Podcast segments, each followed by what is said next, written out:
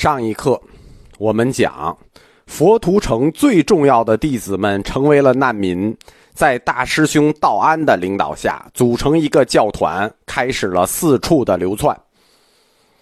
大师兄道安，他是那种毫无疑问的领袖人格。领袖人格啊，他的才能就会体现在方方面面，不光是什么宗教学术，包括僧团管理、人情世故。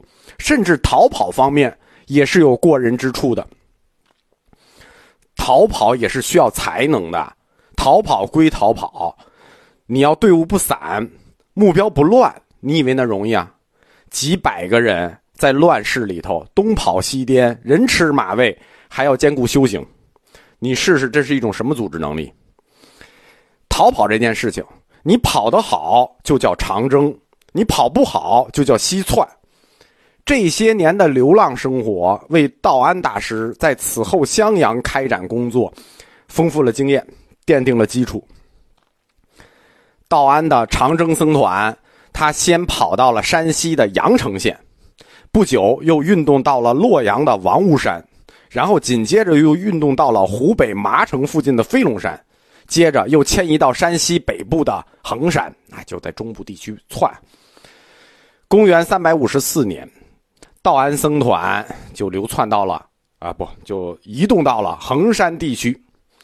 在驻留期间，他向信众公开讲《般若经》。下面的听众里有一对姓贾的儒生兄弟，在人群中听法。这个故事就类如净土宗的谭鸾道绰，佛法在一瞬间感动了哥哥，哥哥就带着自己的亲弟弟一块投到了。道安的名下出家做了沙门，这个哥哥就是佛教史大宗师级的人物庐山慧远，他的弟弟也是一位殿堂级的大神大师，叫庐山慧持。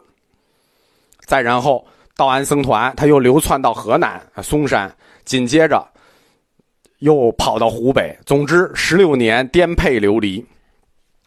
在公元三百六十五年，北方战火又起，嵩山也待不了了，河南也待不了了。于是道安僧团准备南渡，逃往湖北襄阳。道安僧团实在太大了，走不动，半路走到新野地区，道安临时做了一个决定，就地疏散。这个决定对此后佛教在中国东南以及西南地区的传播与发展产生了重大的影响。就是后来的传播都是这一次撒出去的种子。道安让他的师弟们带着各自的弟子，他是大师兄，他得有帮师弟，师弟还收学生，他也有学生。他让师弟们都带着自己的弟子走吧，分散到各地传法。几个目的：第一，防止大部队被团灭，对吧？你全在一块儿，你也不好行动，而且人吃马喂，需要的也多。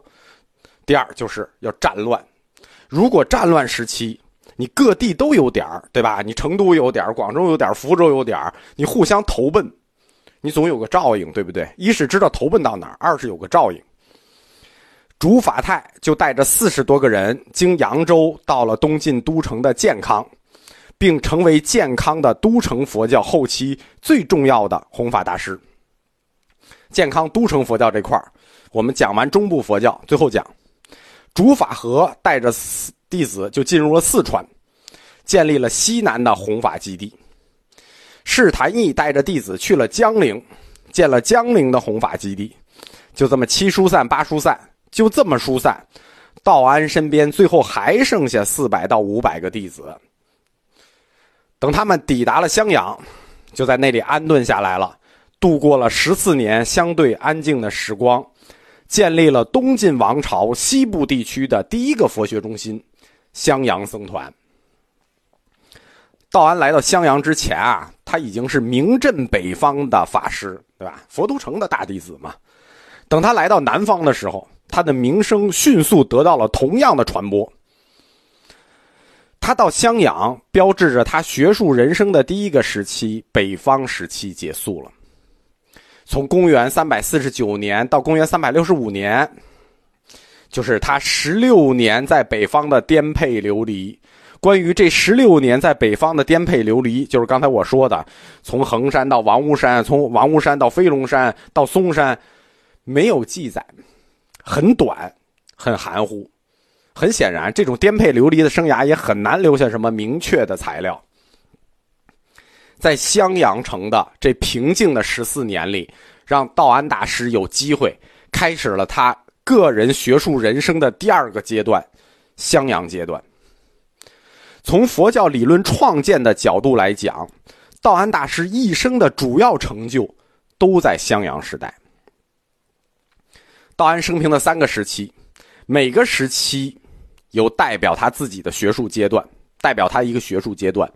第一个学术时期是北方时代，他主要的兴趣在小乘的禅术学上和格义佛学上。在第二个时期就是襄阳时代。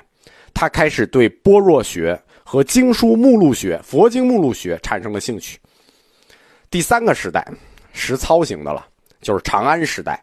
道安主持了前秦的国家译经场，翻译了大量的佛经，培养了大量的僧人。关键是他培养了大量的僧人。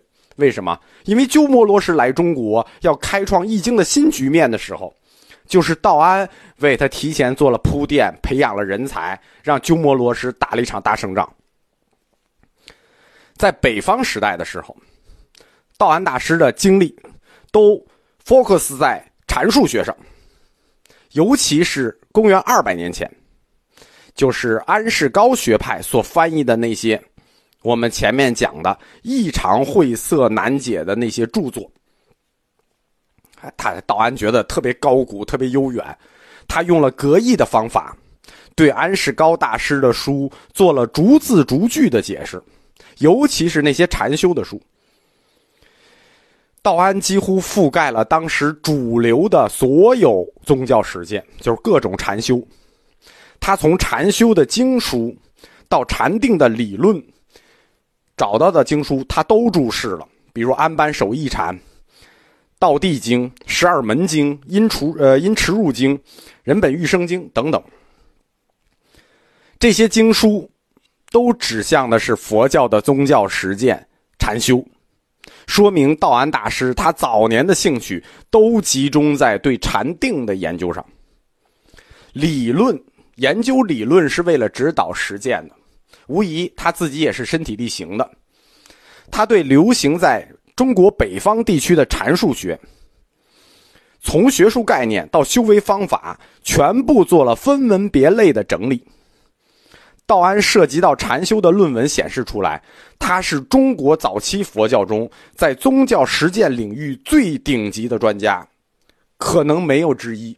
就是在禅定领域，在中国前期，道安应该是 number one 的。他通过极其复杂的词汇，展示了关于禅术学的全面的知识。这一部分到今天为止，仍然是佛教文献中最难懂的一部分。就说明他的学术水平确实很高。在道安大师的第二个阶段，因为那个第一个阶段他基本上已经登顶了啊，已经已经没有人能对话了，登顶了。在第二个阶段，襄阳时代。他对禅修的兴趣明显的减弱了。南方佛学的特点是通过玄学来解读般若经，产生了具有本土意义上的佛教哲学、佛教义学。顺便说一下啊，写穿过东晋到南北朝以后，佛教义学就进一步发展成了佛教经学。佛教经学就是某种典型意义上的佛教哲学了。南方的学风。和这种学术成就，就打动了道安老师那颗求真的心。受此影响，他将精力转向了对般若经的研究。此时，道安大师已经五十多岁了，完全改变是很难的。所以，在他对般若经的注释中，明显的带有他早年修行禅定经验的影子。他用宗教直觉的体验感受。对空进行了论述。反过来，他早期对禅术学的研究论文，其中也带有般若学的影子。就是说，他晚期研究般若里带有禅术学，其实他早期禅术学论文里他也带有般若学。说明他早年对般若经也有所研究。前面我们讲过啊，他收庐山慧远的那个场因缘，就是在衡山地区讲的般若经嘛。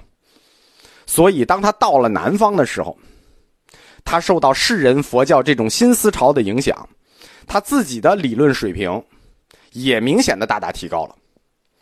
道安一方面结合南方玄学入佛的这些新理论，一方面结合他自身的优势，这个优势是别人没有的啊。他自身的优势就是在禅定中对空的直觉体验，这是整个南方大家里都没有的。呃，知顿有一点点，剩下的都没有。